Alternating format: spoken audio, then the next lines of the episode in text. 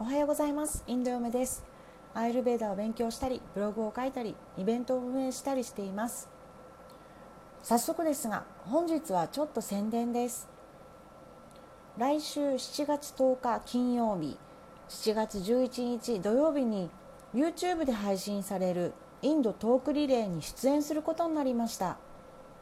これはファシリテーターのアンジャリさんこと八代美樹さんによるインド好きによるインド好きのためのインドトークリレーです。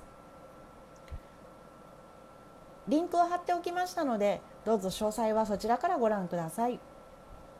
私は7月11日土曜日日本時間1時15分の出演予定です。インドからズームで生配信します。皆様どうぞどうぞインドがその時停電にならないようみんなで祈っててください、えー、さて本日の質問です。うろ覚えですが以前どなたかの質問を見ただけでその方の動作を推測されていたことがあったと思います。以下言葉の使い方が間違えているかもしれませんが私は極端に一つの動作に偏っていてその特徴が本当にびっくりするぐらい当てはまっているのですが気に入ってません。逆に頑張ってコントロールして意識的に自分のなりたい動作を増やす努力をしたらその動作に変われるという解釈でいいですか？それとも3つの動作をバランスよく持ち合わせていた方がいいものでしょうか？質問の意味がわからなかったら申し訳ないです。といただきました。おそらくこちらの記事かと思いますので、えー、リンクを貼っておきます、ご参照にしてください。他にも質問で使われている質問者さんの言葉を拾って動作を推測することはもう私のブログの中ではよくあることです。私の回答はこちらです。ブログで解説しますね。結論から言うと本質は変われませんがなりたい自分にはなれます。ということです。今日のテーマは理想の自分と本当の自分です。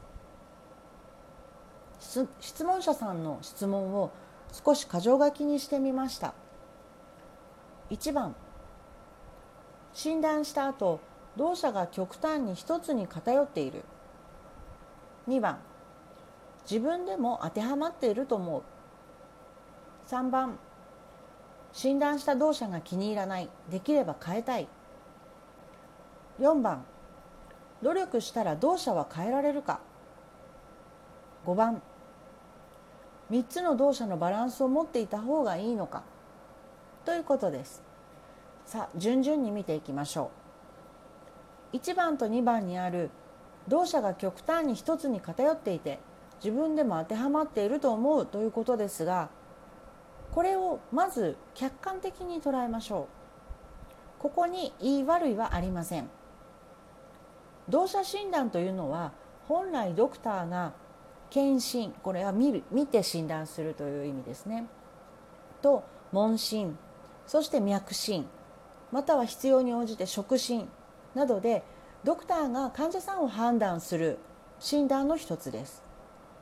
ウェブや本での動作診断というのはあくまでその診断の中の一部にしか過ぎません。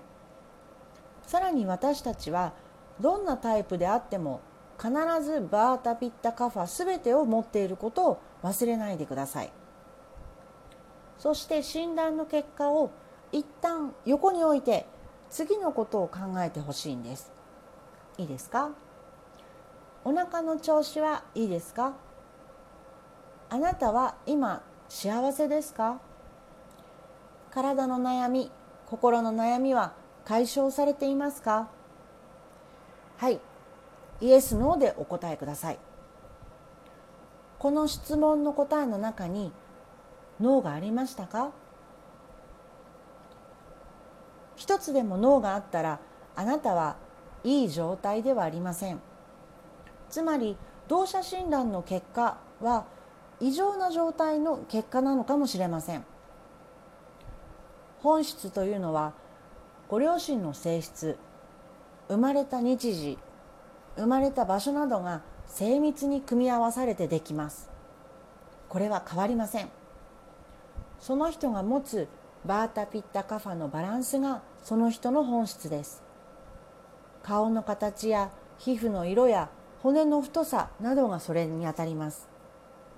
このバランスが崩れると成長そのものができなかったり異常が現れたりするんです。バランスがいい状態の時はどの体質の方でもその人のいいところが引き出されます。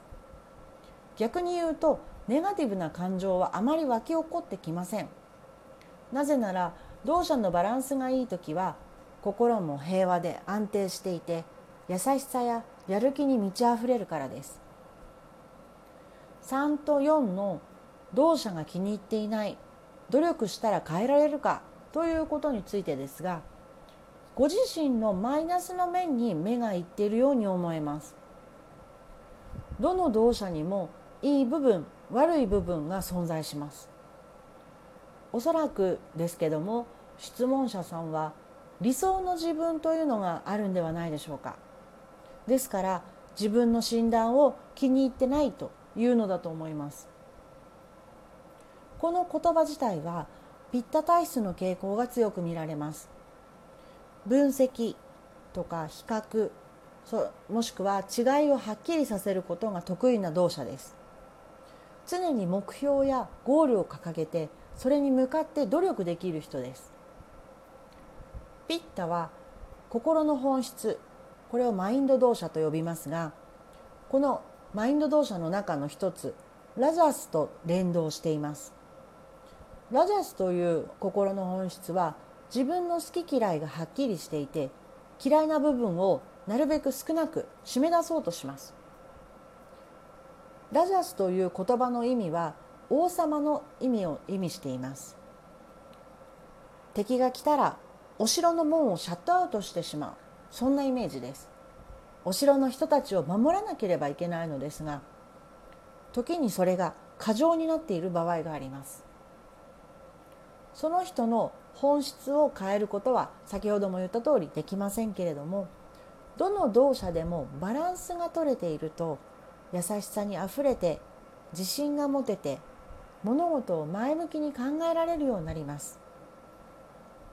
例えばですがもし動作バランスが取れている人が質問者さんと同じ診断をしてそして結果も同じであったとしてもバランスが取れている場合は診断結果に一喜一憂することはありません。いい状態だからです。アイルベーダの世界には個別のいい個別の悪いというものがありません。普遍的ないい悪いはありますがそれぞれ個別のいい悪いというのはいいということも同骨と悪影響を及ぼすからです。偏ってしまうことをいかに避けるか。全てはバランスなんです。5番目の3つの動作のバランスを持っていた方がいいのか。はいこの答えはもうお分かりですね。質問者さんのベストのバランスを持ってください。この場合動作が均等にという意味ではなくてご自身の本来のバランスを保つという意味です。この自己チェックは簡単です。動作がバランスが取れているかどうか。お腹の調子はいいですか？あなたは今幸せですか？体の悩み心の悩みは解消されていますか？これを毎日自分に問いかけてみてください。全部イエスなら OK です。一日一日と継続できるようにしてみましょう。もし脳が含まれている日がずっと続くなど結果が変わらないからといって焦ってはいけません。私は自分のバランスが分かるようになるまでに7年ほどかかりました。ヨガのグルジンも言うのですが私たちは気づかぬところでいろんな習慣癖を持ってしまっています。それは誰に教えられているものでもないんですが意識を持たない習慣というのは得てして悪習慣になります。すべての行動に意味があるんです。一つ一つ意識して行動してみましょう。過去の自分と今の自分を比べてみます。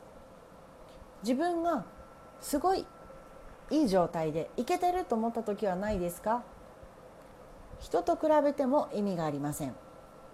また理想の自分は自分ではありません。今までの自分そして今の自分を冷静に見つめましょ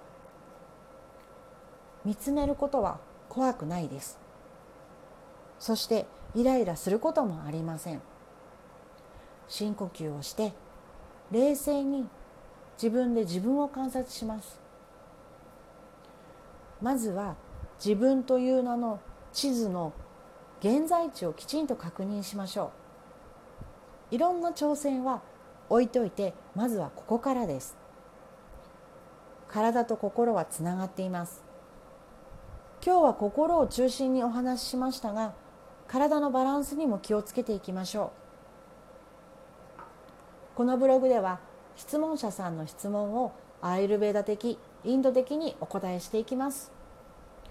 それでは素敵な一日が過ごせますように。